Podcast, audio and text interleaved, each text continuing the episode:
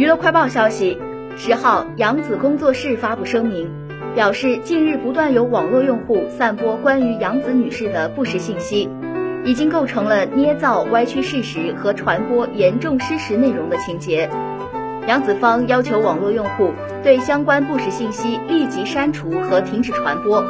并保留对不实信息的发布传播等侵权行为追究民事或刑事等法律措施的权益。